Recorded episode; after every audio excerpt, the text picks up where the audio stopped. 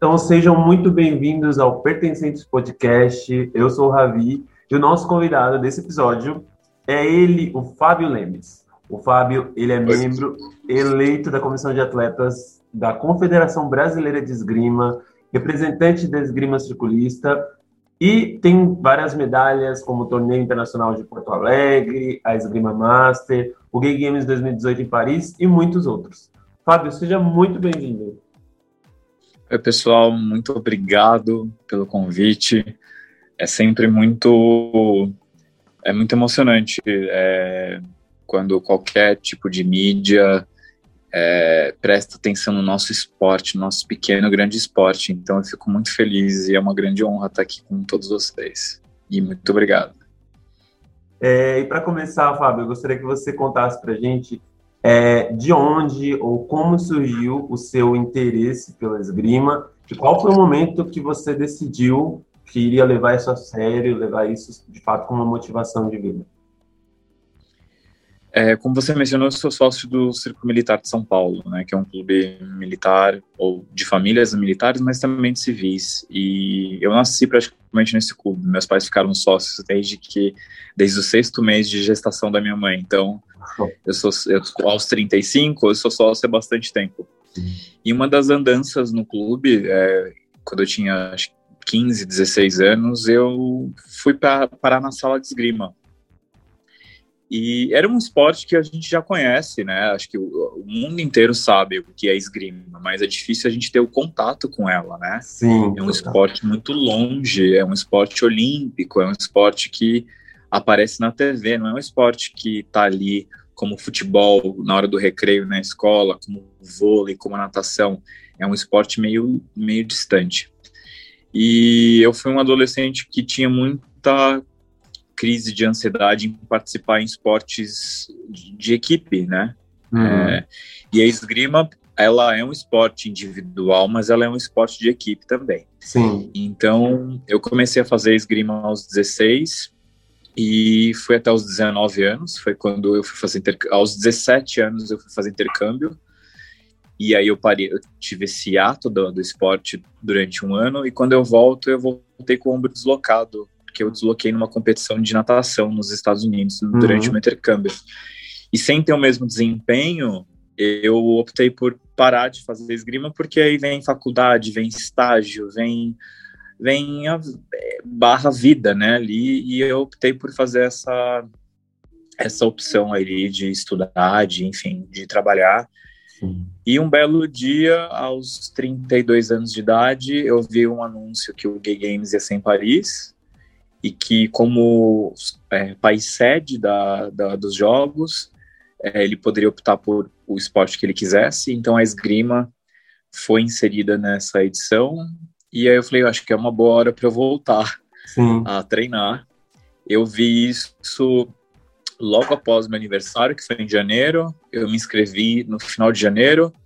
E em fevereiro eu já estava treinando até a edição que foi em agosto. Foram aproximadamente seis meses de treino, de treinos diários, assim, de segunda a, sexta, a sábado, mínimo de seis horas por dia entre condicionamento físico e aula específica de esgrima. Uau. E aí eu voltei com, com a décima primeira colocação no individual geral, entre 37 atletas, e com a terceira colocação por equipe, né, com medalha de bronze por equipe, uhum. com outro atleta da Filipinas.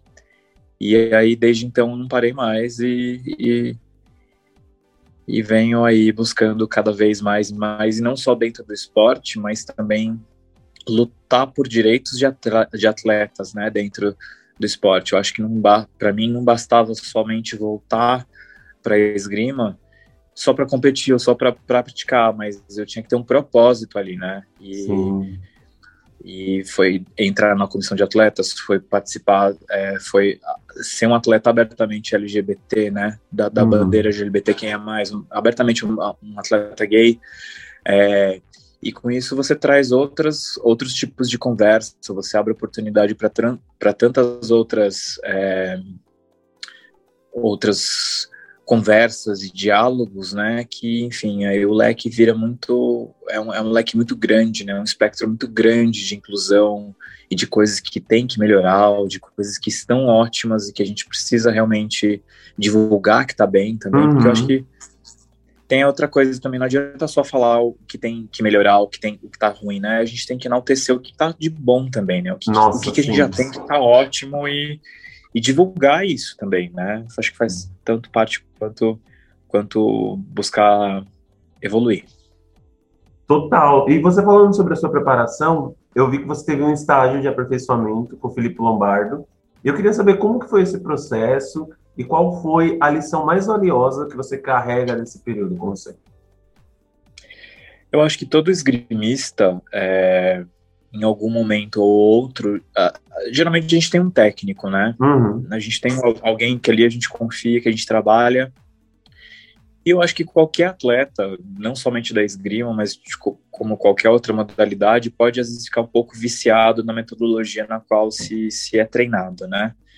Então, esse estágio de aperfeiçoamento com o Felipe, com o maestro Felipe, ele foi proposto pela Federação Paranaense de Esgrima, é, que são grandes parceiros aí, são grandes colegas e amigos, juntamente com a Confederação Brasileira de Esgrima, e trouxe esse técnico é, que a gente chama de mestre de armas, né, o maestro, que em italiano é maestro, maestro Filippo. Uhum. E ele, ele veio para o Brasil para realmente é, trazer novas técnicas, né, e conhecer os atletas é, brasileiros e falar o que, que a gente tinha de melhor, o que, que a gente podia melhorar, e, e não foi diferente, né, a, a, a, como o estágio era voltado, um, um pouco mais voltado para os atletas do, do Paraná, é, exceções foram feitas para outros atletas de outros estados, eu fui, eu fui um dos escolhidos do estado de São Paulo, tive uhum. essa honra aí, e, e, é justamente o que eu falei, assim, é, é, uma pessoa de fora que ele analisa o seu jeito de jogar esgrima, né, o seu jeito de lutar, e ele fala, olha, eu, eu tenho 1,65m, eu sou eu sou novo, relativamente novo na esgrima, né, voltei depois de mais de 10 anos parados, então, assim, para mim foi muito marcante, ele falou assim, você sente dor no joelho, né, aí eu falei, poxa, eu sinto. Ele falou assim, dá para ver do jeito que você joga, você poupa muito ele. Uau. Então vamos trabalhar com as suas limitações, vamos trabalhar com, com o que, que você consegue fazer, o que, que você, né, é, o que, que você consegue dar de melhor de si e o que te machucar, o que, que te for incômodo, a gente não vai trabalhar com isso. Eu acho que é, é, foi uma outra roupagem, né, de, de como se jogar o esporte, né, de como treinar. E ele me deu dicas assim que aos poucos eu estou colocando em prática, porque logo depois desse estágio veio a pandemia, então a gente não teve muito, muito tempo de colocar em tudo isso em prática. Foi meu primeiro contato com o Filipe, apesar dele ser técnico da seleção brasileira de espada masculina, né? Uhum. É, um dos técnicos, na verdade. Mas até foi curioso que uma das coisas que ele me ensinou nesse estágio eu consegui pôr em prática no primeiro campeonato que a gente teve agora no Rio de Janeiro, pós-pandemia. E aí eu gravei os combates e as coisas que eu consegui fazer que ele me ensinou, eu gravei e mandei para ele. Ele falou assim: é isso aí, que legal. Ao, ao pouco. Ele falou: olha, tem que melhorar, mas aos poucos você vai colocando realmente essas práticas que a gente treina fora dentro do combate, e uma hora você vai você vai realmente fazer isso com maestria, né? Então, Sim. todos esses tipos de intercâmbio, eu viajo bastante, né? É, eu tenho um técnico na, no Canadá, eu tenho um técnico nos Estados Unidos, na França, na Sérvia. Então, a gente utiliza essas oportunidades para levar uma linha de esgrima e treinar em todos os lugares e a gente acaba tendo esse intercâmbio muito rico. E assim, pegando isso que você falou, com, com essa sua experiência é, em viagens internacionais é, e vendo o cenário do esporte lá fora, é, considerando que o Brasil, infelizmente, ainda é um país né, bastante é, homofóbico, o que você acha para que, pelo menos no campo do esporte, se torne um ambiente mais inclusivo, mais seguro, mais acolhedor para a pessoa LGBTQ+. Então, é, é, muito interessante essa pergunta, porque eu acho que tem várias, eu tenho várias é, ópticas né, para responder. Quando eu fui uhum. para o Gay Games, eu pude observar o quão o Brasil está atrasado com relação a outros países e quanto o Brasil está à frente de tantos outros. Então, eu não acho que é, seja uma é, assim é uma resposta muito complexa no sentido de eu já fui para países uh, como o Uzbequistão e a, é, e a Sérvia, onde ser esgrimista, ser LGBTQIA+, é crime. Sim. E eu consegui competir nesses países com a bandeira do, do, do, do arco-íris, obviamente sabendo que eles sabiam que eu era um atleta LGBT, que ia mais, e, uhum. E eu, assim, obviamente, você sente que tem os olhares, teve uma situação no Uzbequistão que foi, não foi chata para mim, porque eu tirei de letra, mas é, quando a gente vai para esses países e vê que realmente lá a coisa é bem pior do que o Brasil, a gente volta com uma sensação de que eu estou num lugar seguro. No entanto, homofobia, falta de informação, falta de curiosidade, falta de empatia existe em qualquer lugar, né? No, no, se você for analisar os países mais evoluídos com relação à inclusão social, ainda se tem muitos problemas. E eu acho que no Brasil é muito mais uma questão de falta de informação. Eu posso falar que pela, no contexto de esgrima, eu fui muito bem aceito. Hum. É, poucas ocasiões que eu senti que realmente havia algum tipo de, de bloqueio ou de falta de, não de respeito, mas eu acho que a pessoa que é da comunidade LGBT, é, a gente reconhece os olhares, a gente reconhece os bochichos, a gente sabe. Sim, existe, um, existe um, um, terceiro sentido, um sexto sentido ali que, que, que, fala quando a gente está, ou, ou fala, não, é, é, é, bobagem na nossa cabeça. Sim. Vou falar que eu, que eu nunca achei que eu sofri uma homofobia velada? Não, já, já sofri, já. Mas, ao mesmo tempo, é, tem uma. É, e é super clichê falar isso, mas tem uma música da Celina Gomes que ela fala assim: é, vamos matar eles de. de, de gentileza, carinho, né? De, Sim. de gentileza.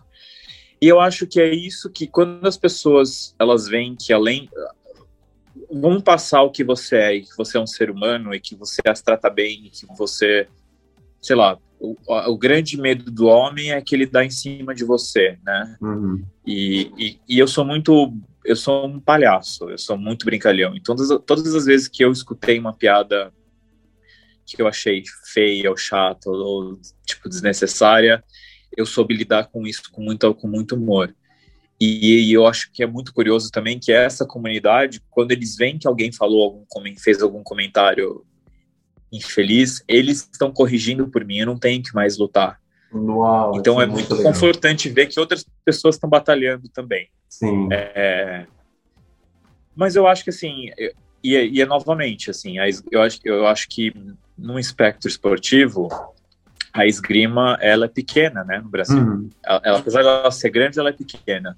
E eu não tenho compa como comparar a minha experiência com o pessoal do futebol, por exemplo, com o pessoal do vôlei, com o pessoal da natação, que são esportes que têm muito mais popularidade e número de praticantes no Brasil. Sim. O que eles passam de homofobia não é a mesma realidade que eu passo na esgrima, né?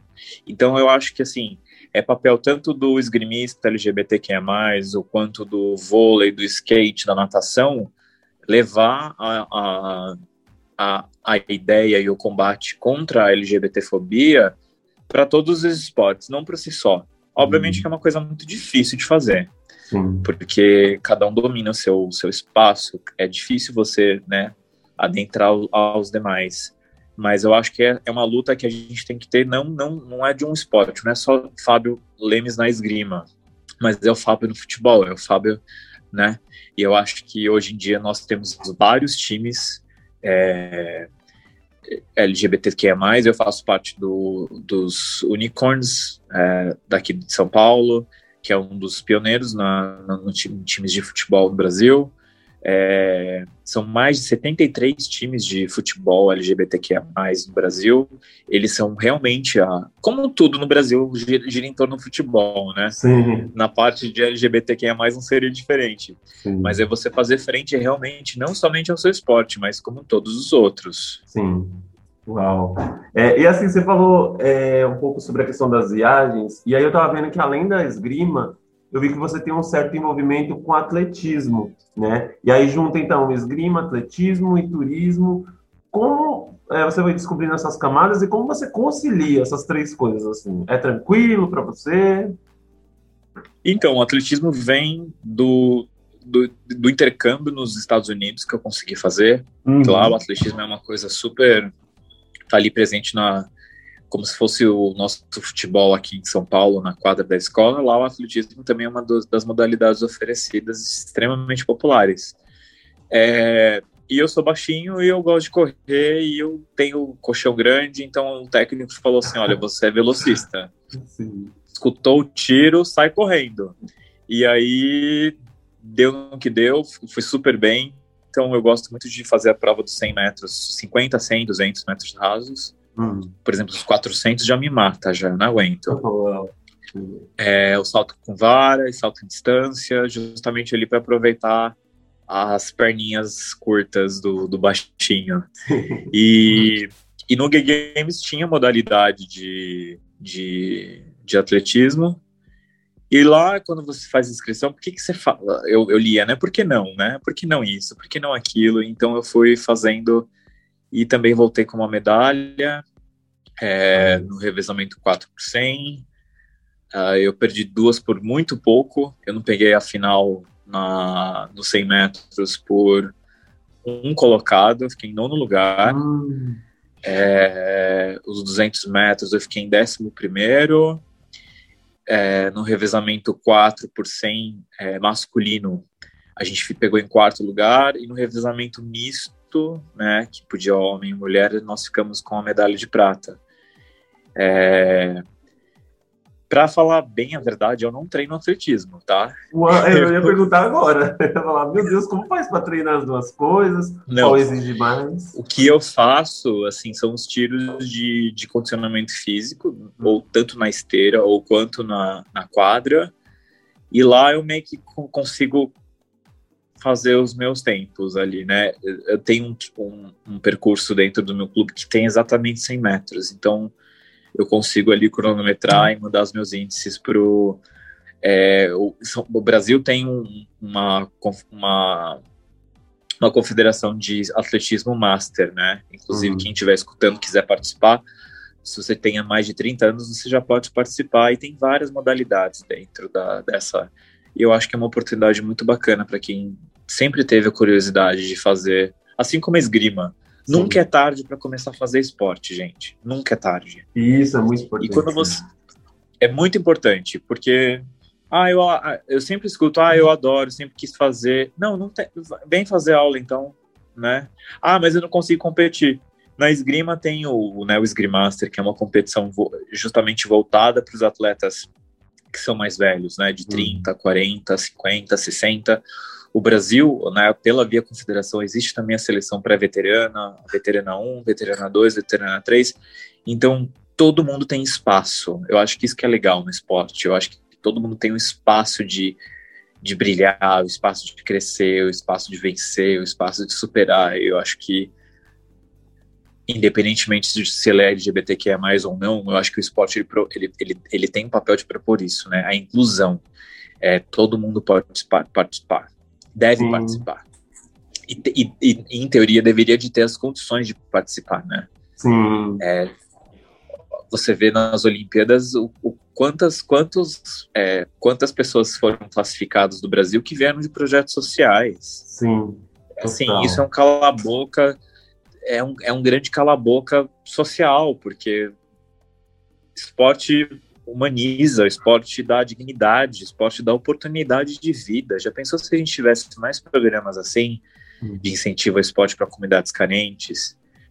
Eu acho que o Brasil aí estaria no top 10, no top 5 até de, de, de quadro de medalhas em qualquer Olimpíada. Mas falta investimento, falta oportunidade, né? Sim, total.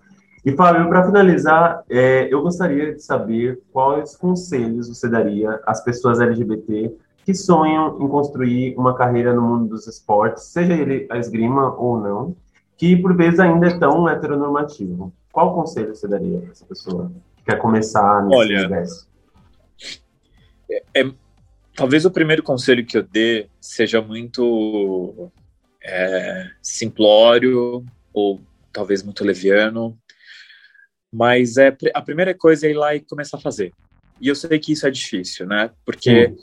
no Brasil e no mundo a gente tem aquela cultura do, do vestiário, né? A cultura do a cultura de você ser rechaçado, de você escutar nomes, né? O viadinho, o bichinha, ai, você joga como viado, você joga como mulherzinha. E durante um bom tempo, é, quando eu era adolescente, criança, isso me incomodou, mas chegou uma hora que eu queria tanto fazer essas atividades que eu falei, dane-se, deixa falar. E eu lembro que teve uma ocasião que a gente estava no vestiário da, do banheiro da escola e alguém falou, ah, porque o Fábio é viado. E aí eu comecei a dançar como se fosse, sabe, a Vera Verão na época. E eu falava, ah, eu sou, gente, eu sou uma bicha, ai, meu Deus do céu, eu sou uma louca. E eu acho que aquilo quebrou a perna. Matou com gentileza. opressores, é. E, e assim, se eu, é, se eu fazia piada de mim mesmo, ninguém podia fazer a piada mais. E eu é, sei que isso é pedir demais para as pessoas. Eu acho que foi uma, foi uma fórmula que eu descobri que dava certo para eu não sofrer tanto na minha adolescência. Mas eu acho que o seu amor ou a sua vontade de fazer esporte deve ser maior do que o desejo das outras pessoas de te fazer mal. Uau! E eu acho que o dia que você olha para todo mundo que tá ali te jogando, julgando, te botando o dedo e fala assim, ai, eu amo mais a esgrima, eu amo mais o futebol, eu amo mais a natação do que um palhaço, uma palhaça que tá falando mal de mim, porque elas, as pessoas que falam mal das outras é um ódio, é um ódio, é um ódio próprio, né? Sim. Tem isso também. Sim. E eu acho que quando a gente percebe que a insegurança e o ódio tá na pessoa que tá cometendo isso e não em, em você, é uma coisa que liberta muito. Então, minha primeira dica é vá lá e faz, tá? Vá lá e vê se é isso mesmo. A gente tem mais de 50 mil modalidades disponíveis, todo mundo pode se encaixar em uma. O segundo passo, tenta encontrar um grupo que, por mais que seja que não seja um grupo de esportivo, esportivo LGBTQIA+, um grupo inclusivo, mas que seja um grupo onde as pessoas que estão ali presentes sejam, é, em português, claro, gente boa. Eu acho que se você tem um técnico que, que te respeita, que tem um técnico ou um dono de um estabelecimento que fala assim, a homofobia que não. Uhum aqui todo mundo é igual. Eu acho que ter alguém nesses estabelecimentos, ou ter um técnico que fala assim, olha, no meu ginásio você não fala gay, você não fala bichinha, você não fala sapatão, você não fala é, é, é difícil falar negro, preto, né? Tem uhum. as variações, mas chamar as pessoas de ô, oh, seu preto, ô, oh, seu negro, ô, oh, seu branquelo, né? sabe? Uhum. Exato. Ter um lugar onde você sabe que o líder do lugar ou que o técnico ou que seja um grupo inclusivo que saibam que você que, que existe o respeito, né? Uhum. Porque eu acho que o esporte ele, ele, ele ensina muito isso, ele ensina muito a, a respeitar o seu adversário. É...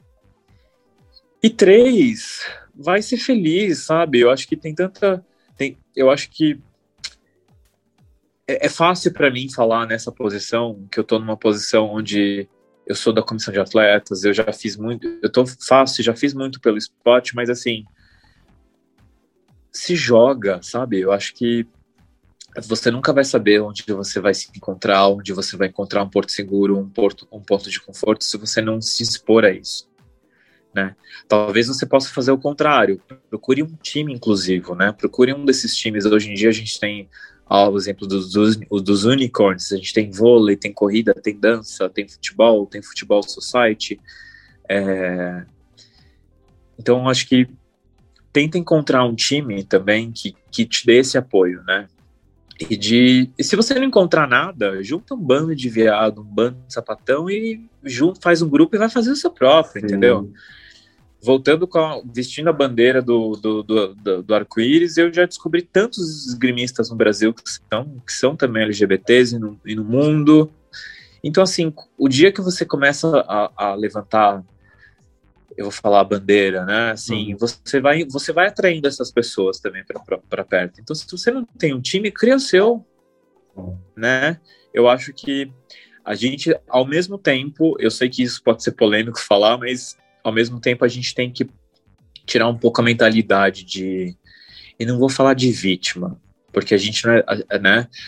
Eu não quero que isso soe como uma coisa negativa, uhum. mas tem uma hora que a gente tem que, eu acho isso, né? Tem uma hora que a gente tem que virar e, e mandar todo mundo e, e, procurar pelo em ovo e Sim. buscar ser feliz mesmo, assim, sabe? Sim, a vida é muito curta, eu né? Eu acho que Exato, a vida é muito curta pra gente ficar falando e se, se, se.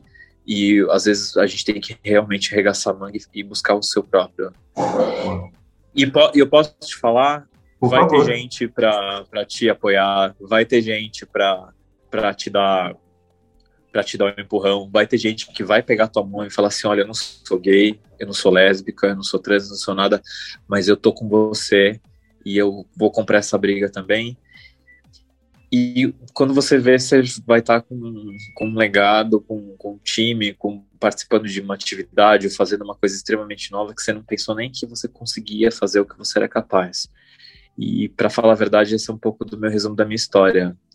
Eu nunca pensei que eu fosse querer ser membro da comissão de atletas ou fazer parte do LGBT Fencing, que é um grupo de esgrimistas é, internacional é, que eu sou cofundador de esgrimistas só LGBTs, então a gente já está com mais de 67 esgrimistas da comunidade. Uau. Então, assim, e vai crescendo, e vai crescendo, a gente vai vendo e mostrando para as pessoas e para os atletas que a gente não está sozinho, né? Que a gente hum. tem um grupo de, de apoio.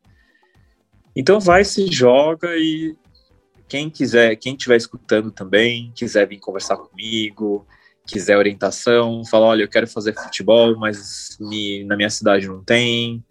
É, se eu não puder ajudar diretamente, a gente tem uma rede de contatos que muito grande, que a gente certamente vai encontrar alguém para te dar esse apoio, para te dar essa, essa ajuda, essa força. E esporte é para todos, gente.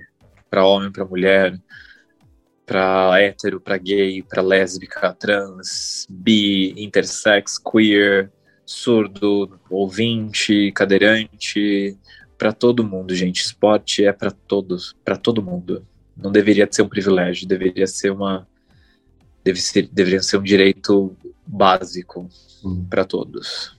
Uau, nós esperávamos uma entrevista, recebemos uma aula, entendeu? Inspiracional e motivacional. É, Fábio, mais uma vez, eu gostaria de te agradecer por disponibilizar o seu tempo para estar tá falando com a gente. É, você pode falar para o pessoal onde que eles te acham nas redes sociais? Como claro. Eles, quem vai Bem, te acompanhar? Sim, eu só estou no Instagram, uhum. que é uhum. fabio.lemes. Eu estou lá vestido de branco com a máscara uh, do Brasil, da esgrima. É, fiquem à vontade para mandar mensagem, para pedir conselho, para conversar, bater papo. Estou aqui se eu não conseguir ajudar, a gente vai buscar alguém para ajudar você, para, enfim, para te encaixar em algum lugar. É, vocês não estão sozinhos é, so, ou sozinhas. Existe muita gente bacana, muita gente unida que está disposto a, a, agregar mais uma pessoa aí para tanto no esporte ou quanto fora do esporte, seja hétero ou não, ou gay ou lésbica, não importa, né? Eu acho que a gente tem que, apesar de eu ser gay e, obviamente estar tá focado muito mais nesse, nesse público, né, da, da comunidade LGBTQIA+, mas a gente tem que abraçar todos, uhum. sem ver orientação sexual, sem ver raça, credo. Então, me procurem lá no Fábio.lemes. Eu, eu que agradeço ao espaço de fala.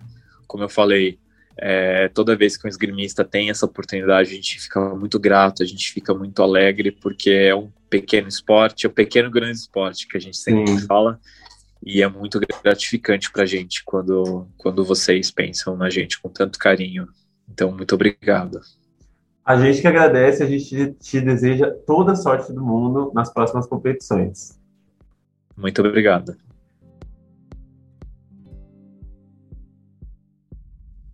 Você acabou de escutar mais um episódio do Pertencentes Podcast e gostaria de lembrar que o videoclipe da minha música Pertencer já está disponível no YouTube, onde nós ampliamos um pouco o debate sobre a representatividade LGBT nos esportes. Este clipe foi gravado no Centro Olímpico de Treinamento de São Paulo, com apoio da SPCine, e tanto o videoclipe quanto o podcast são um oferecimento da Goin São Paulo. Muito obrigado, até o próximo.